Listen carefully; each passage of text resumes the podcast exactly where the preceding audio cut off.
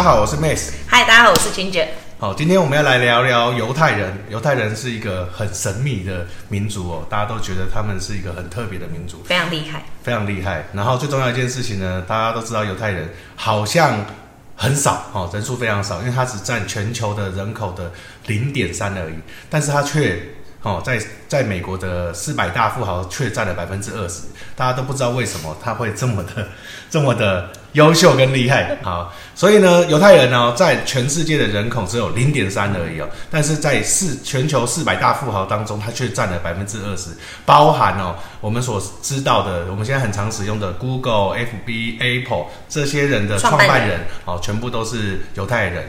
那还有高盛集团啊，J J P 摩根啊，还有摩根斯坦利这些金融中中金融机构哦，都是犹太人创办的。哇，真的是非常厉对害。，还有一些很著名的一些人物啊，比如说股神，股神巴菲特，他也是犹太人。还有世界首富，哦然后还有一些我们很知很很著名的一些人，比如说爱因斯坦啊，跟爱迪生。好，当然最重要一件事情，他们有几个很重要的一个东西哦。第一件事情就是他们有自己的一个属于自己的宝典哦。我们都知道他们有个东西叫做塔木德，塔木德其实是一个很神秘又古早又古老的一个宝典。那他们从小就透过教育的方式来去做很多的教育跟传承。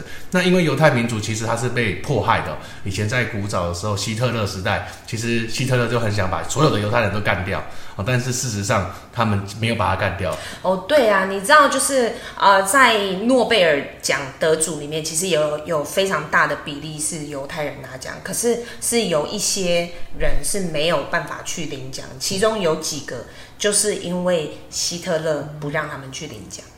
那时候就有诺贝尔奖吗？对哦，真的哦。对，很早很早。所以你看，像德国呃希特勒时代的时候，他们就想要迫害犹太人的原因，就是因为其实他认为犹太人对世界上来讲会有一个很大的影响，所以他就想要把它消灭掉。那可是事实上呢，因为他们最重要的一件事情是什么？他们就说最重要最重要的就是叫做所以他们把很多东西在教育跟智慧上面做了很多的功课。那等一下我们来分享啊，有几件很重要的六个六个重要的那个犹太人的经典的原则跟法则哈。对，所以我们就是大概整理了六个呃关于犹太人致富的关键因素出来。所以呃，我们整理出来六个，就是有关犹太人能够这么有智慧跟这么会赚钱，呃，这么这么聪明的几个关键。第一个呢，就是懂得用钱比懂得怎么样去赚钱要更重要。好，其实因为我们每一个人他都会辛苦工作去赚钱，可是赚钱其实不是最厉害的一件事情，因为假设你没有妥善处理你的金钱，就算你今天再会赚钱它也有可能会不见。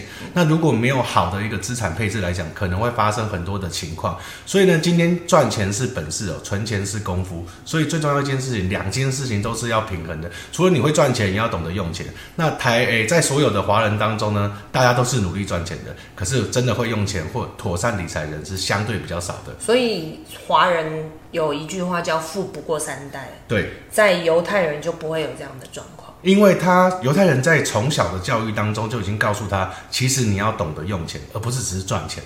如果你只是赚钱，他他平白无故多了很多财富的时候，他有可能就会消失了。所以为什么会有富不过三代的情况发生，就是因为他们不懂得怎么样去用这笔钱。啊，突然间有大笔的财富掉在自己的身上的时候。那突然通通常都很长的时间会不见，好，就像我们讲的嘛，那个常常会有一个比喻哦，就算今天哦，他中了乐透，他中了乐透之后呢，过了三五年或十年的时间呢，他有可能这个钱都完全会离开他的身边，是因为他不懂怎么用钱。就算你今天再会赚钱，也要懂得会用钱。嗯，所以犹太人很注重一件事情，就是要把钱花在刀口上。嗯，对。那第二个呢，就是耐心。那耐心呢，就是致富的关键秘诀。哦为什么？为什么是讲耐心呢？其实我们会很长的时间会碰到很多的机会，哦，这个机会就会让你觉得这个东西可以让你一夕致富。可是所有的华人或所有的中国人或所有的人都希望自己是有那一夕致富的，所以他们会花钱去买乐透啊，花钱做很多事情。可是其实真正致富的关键是要有耐心。为什么呢？当有耐心的时候，慢慢建构这种耐心的系统。他就可以让自己真正的致富。建构系统是相对重要的一件事情，而绝对不是只是一夕暴富。嗯，那个一夕暴富其实可遇不可求了。如果有，但是如果你没有刚刚第一条没有真没有好好的用这笔钱的话，你也有可能会损失它。所以呢，最重要一件事情是耐心哦，才是致富的真正关键。所以呢，就像钓鱼一样，我们要有耐心去等待。那今天鱼上钩的时候，我们要慢慢拉哦。突然鱼你钓鱼的时候嘛，你突然有鱼咬住你的时候，你不可能这样一直拉一直拉拉，你线一定会断的。嗯，你线一定会断的情况下，自然而然你就就抓不到这只鱼。所以呢，要有耐心哦。那可是很多人在整整个过程赚钱的过程当中，他是没有耐心的，他希望赶快可以赚到很多的钱，那时候就很容易落入陷阱当中。大部分的人都喜欢赚快钱，对，希望嘛，大家都希望。可是这是陷阱，通通常都在那边嘛，好，那是很恐怖的一件事情。所以呢，最重要的事情是耐心的等待，耐心去做对的事情，持续做做对的事情，就会有好的成果。嗯。那第三个呢，就是预算，预算是可以为你建立经济秩序的。啊，那其实这也是很重要的，因为其实假设你在赚钱的过程当中，你一定要把你的钱妥善做分配，不管哈，不管今天是什么情况，你要妥善分。假设你今天赚一百块，你可能要拿百分之十出来做一些投资。做一些自己不擅长的东西，然后去做一些运用。可是大部分人是好，假设今天他有一个负债的情况，他可能赚了钱，他要去那还负债，结果他就没有办法累积自己的财富，没有办法滚动，这样就很有可能没有办法可以达到他财务自由的目标。可是今天如果你分配好预算，把所有预算都分配好，今天赚的钱把它分到啊 A 账户、B 账户或 C 账户，做持续不同的运用，这些东西才有办法建立一个秩序。这也是系统化最重要的一件事情。好，所以呢，预算呢，它可以让你建立一个经经济秩序。嗯，所以在很多的呃，比如说政府也好，公司也好，然后每年都会规划一个什么预算，怎么预算这样子。没错，哦，但是政府的不一样，到最后它是消化完。对啊，政府跟公司的常常在年底的时候就要消耗预算。其实，其实它有一个很重要的重点，就是像公司哦，它年度就会有年度的目标跟预算。然后下去做审核，那公司也会有个财财财务长嘛，或管财务、会计这些人。个人也是一样的情况。如果你个人是有办法管理你自己的财务，建立系统化的，然后有分配你的预算，其实也是一样。其实个人跟公司是一样的概念，所以我们一定要把握这种东西，就是要做预算上的分配。好，还有什么？啊，我觉得第四点是最重要的，就是学会让你的钱去为你工作。哦，这很重要。为什么我会讲很重要的原因？是因为什么？我们大部分的收入呢，都是主动的收入。主动的收入就是你用你的身体去赚钱，用你的劳力去赚钱，用你的时间去换钱。那这些换钱的东西来讲，当然你有可能换到很好不错的收入，包含医生也是哦，他可以用他的时间去出出卖他的时间去换取金钱。律师也是啊，出卖自己的时间换取去更多的金钱。可是如果今天你没有让钱替你赚钱，你有一天。好，你都会有可能停止停止的。为什么呢？人会生病，人会老的。假设有一天突然间你生病了，突然间你没有办法做这些事情的时候，你有没有可能就没有这些收入？举例来讲，那个医生也是嘛。医生虽然收入很高，律师也是收入，但是他们得开门诊才有钱赚。对，那假设哪一天他突然间生病，嗯，他发生了任何意外，发生任何情况了，是不是他的家庭可能就会发生很大的变化？哦，这个也是很重要一件事情，所以呢，你要开始学习钱为你工作。那这包含什么呢？你可能做了一些投资跟系统，哦，比如说房地产啊、基金、股票，它可以带来任何现金流。哦，举例来讲，哦，医生要怎么样可以让钱为你工作呢？今天他开了一间诊所，嗯，他开了诊所之后呢，这个诊所他请了医生，是不是医生有可能就不需要工作？这让我想到一个故事。那天我们在网络上是不是有看到一个呃，就是在哪一次大战还是哪一次哪一次，就是俄罗斯人开始能够登上。月球、太空还是月球的时候，太空、月球，对对对，然后他们就开始大量的去征才，就是要开那个太空船的人嘛。然后那个考官呢，那个主考官就开始问问题嘛，就是他问了德国人说：“哎，那你你觉得你要拿多少钱，你才愿意去开那个太空船？”嗯，你记得那个故事吗？不太记得，你讲一下。然后那德国人就讲说：“哦，我需要我需要四千块。”那啊，我需要三千块，一千块我自己花，一千块给我老婆花，然后一千块啊拿去付房贷这样子。OK，对，然后法国人就讲说，呃，我需要四千块，然后呃一千块拿去消费，然后一千块拿呃我自己的生活费，然后两千块拿去做什么这样子。对，那他最后又问到犹太人了，那犹太人就讲说，我要五千块，一千块给你，一千块给我，然后三千块拿去请德国人开太空船。那就不用做事了。对，然后这是很聪明的一件事情呢，就是说他的意思是说，呃，今天如果我不管是德国人也好，我是法国人也好，今天我是不是我就算请了十个人，跟我都没有关系，我就是领我那一份薪水。对，没错。但是如果是犹太人的想法，就是我一千块给你，一千块给我，然后但是是三千块他拿去请德国人开太空船，那他如果同时请了十个太空人，他就可以有一万块的收入。是的，是吗？对啊，为什么？因为他他拿一千块啊，哦，那他同时请了十个德国人，但是那十个德国人各自也都只有三千块的薪水啊。嗯，对，所以他们就是从小就灌输这样的观念，就是让钱去为你工作。其实这也让我想到很多情况，因为大部分就是呃，我们所有所学习的教育体制当中，就是让你成为一个好员工嘛。那这个好员工情况之下呢，早期是可以透过储蓄，他就可以买到房子啊，或很多东西。可是现在这个时代，我们常常看到一个情况，就是他可能四十岁、五十岁，到最后他突然间公司裁员了。那他裁员之后，他没有让他的钱为他工作，所以他的体力不行的时候，整个家里就会遇到很大经济的问题。所以我们很觉得很重要的是，是今天啊，不管你有没有任何投资理财的观念，你都要学习这些东西，因为你才有办法让你钱替你工作，这很重要哦。没错，那第五个呢，就是呃，他们提到的助学贷款是很重要的，因为学习可以让你得到一些新的技能。什么样的新的技能？比如说，你花钱去学任何的东西啊，像呃，我们从其实我们从小的教育就是台湾有九年国教，国教。然后如果说你念了高中，或者是你要念大学，在过去其实很多人会会呃没有，就是家里的经济状况是不允许去念大学，或者是甚至更高深的一些一些进阶的学习的。其实这个这个要讲到一件事情啊，我们以前的整个环境是比较匮乏的。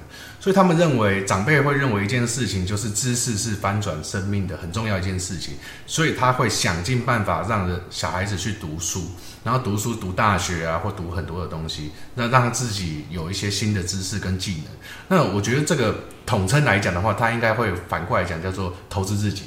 那只是说现在整个环境是不太一样的，为什么呢？现在叫知识太泛滥。好，以前是知识很匮乏，所以我们透过学习来去。凡事问谷歌是吗？对，现在谷歌都可以告诉你，所以知识它不是最重要一件事事事情哦。所以那什么东西要做教授教授最重要就是智慧了啊！当你拥有这个智慧的时候，你才能解决问题跟面对问题，而且你要判断什么是有用的知识，什么是没用的知识。所以最重要一件事情呢，就要想办法投资自己的脑袋去学习成功人士的方式，因为其实学校的模式也在改变。因为现在最近很多的学校都收了嘛，嗯，真的，因为小孩越越生越少嘛，对，然后大家又不爱念书是吗？不爱念书也不是啊，我觉得大家读书现在的目的跟以前不一样，以前他们是读书是为了翻身，可是现在只是为了文凭，可是文凭又代表什么？如果你的自己没有这些能力去解决很多事情的话，就算你有文凭，也会很辛苦，因为你出了社会。然后也没有办法跟别人不太一样，甚至很多人，嗯，我遇到很多人呢，他们都想要念研究所，但是他念研究所的目的只有一个，不想出社会，不是他不知道自己要干嘛，就还没有想到自己要干嘛，或者是不想要面对社会的现实，所以就啊，反正不知道干嘛就继续念书。呃，这种会比较辛苦一点，因为他是死读书了。可是，如果你为你自己要的东西去学习、去努力、去打拼，我觉得他一定会有一个很好的成果。因为我刚刚讲了嘛，现在知识太泛滥，你怎么样去挑选好的知识、好的资讯、好的东西，这个是很重要的事情啊。所以呢，一样哦，你要拨一点点的预算来做一个新技能的学习。就算你今天没有什么钱，你应该去学习你有兴趣的东西，去发扬光大它。是很重要的学习，对啊。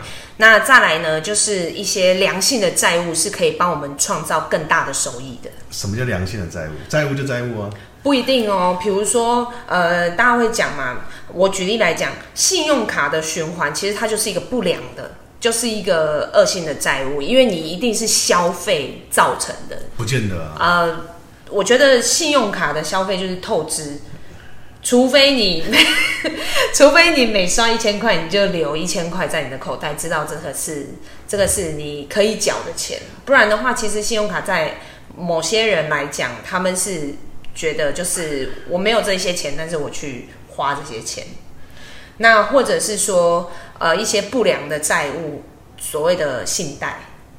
信贷不见得不良，好，没关系。那你这样子讲，就所有的都是良性的，没有什么不良的债务啊？你讲讲看，什么叫不良的债务？其实很简单的一个概念哦。其实信用卡，因为我觉得你讲信用卡还蛮好玩的。假设有一机会，我觉得再讲讲你信用卡的故事。对，我是，所以我是举例我自己的例子来讲。对，那有些人有没有？有些人。对啊，我想说过度消费不就你吗？那不，哎，你不能这样，过去的我。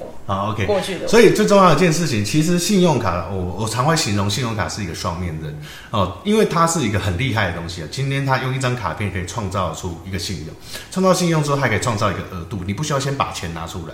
那你如果你妥善运用的话，会让你的信用做一个加分跟累积的动作，因为它会知银行会知道你的消费习惯嘛。所以呢，好好运用的话，信用卡也是好的东西。可是如果你没有好好运用，它也可能让你进入一个痛苦的开始。为什么呢？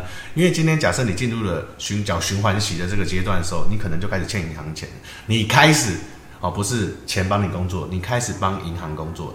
开始为了钱工作？哎，不是，你是帮银行工作了。因为你要缴利息呀。因为你缴利息，那银行就很开心，就还还。对啊，你最好是都不要缴清。对。他最开心，他最开心了。为什么？你开始帮银行工作了，银行就需要很多这样的员工了哦，所以呢，这是不好的啊。所以说，不能让自己进入一个循环性，维持一个良好的信用。那再来讲，嗯，不管任何的贷款也好啊，或什么贷款，假设你今天的行为是为了消费啊，为了为了你享受你的生活去做了这件事情，其实那个都是相对比较不好。可是如果你今天的债务是拿来做资产，所谓举例来讲，你可能买了一间房子。啊，是投资用的吗？嗯，投资用的房子，哎，不见得。不管你是自住还是投资，它其实对我而言都是资产啊。可是相对的，自用性的自用性的房地产是相对比较比较比较比较没有产值的。所以，假设今天可以让钱增加的那种东西，我觉得这是一个良性的良性的资产。你讲的太无聊了，所以是会苦闷吗？好，所以所以镜头前你知道，所以镜头前跟那个荧幕前的观众可能也觉得苦闷。所以，所以好，简单讲，呃，我所谓第一件事情，你要区分你的债务是良性还是恶性，你要看这个东西能不能帮你创造现金流或资产。如果不行，其实它相对是恶性的。那如果投资自己算不算？投资自己来讲的话，我觉得还是要看你。能力范围，假设你可以才这样做，不行就不要这样做。那再来，我也很建议一件事，千万不要举债来投资哦，这是很恐怖的一件事。假设你举债来投资，到最后它它发生任何风险情况的时候，你可能还欠了一屁股债。可是有些人会觉得这是一种套利的方式啊。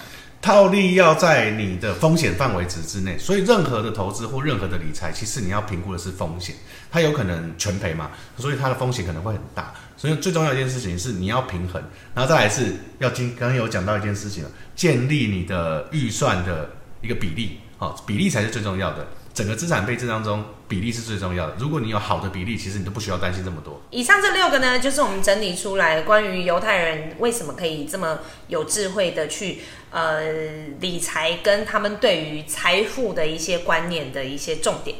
好，呃，其实我我想最后再补充一件事情呢，也不是最后，我补充一件事情就是，其实你要想办法去当你金钱的主人，而不是金钱来主宰你。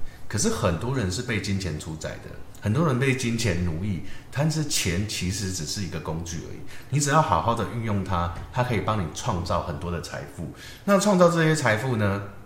这些财富才能将来哦让你无无忧无虑。因为其实我曾经看过一句话，他是这样想：不要问我梦想是什么，我的梦想就是不想要工作。人都是这样子的啊，没有人希望工作一辈子。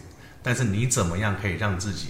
可以不需要工作，也可以很好的收入，所以最重要一件事情要妥善运用的金钱，哦，会赚会用钱比赚钱更加的重要。那我们其他的东西，我们就下一次再聊。可以，好，谢谢，拜拜，下次见。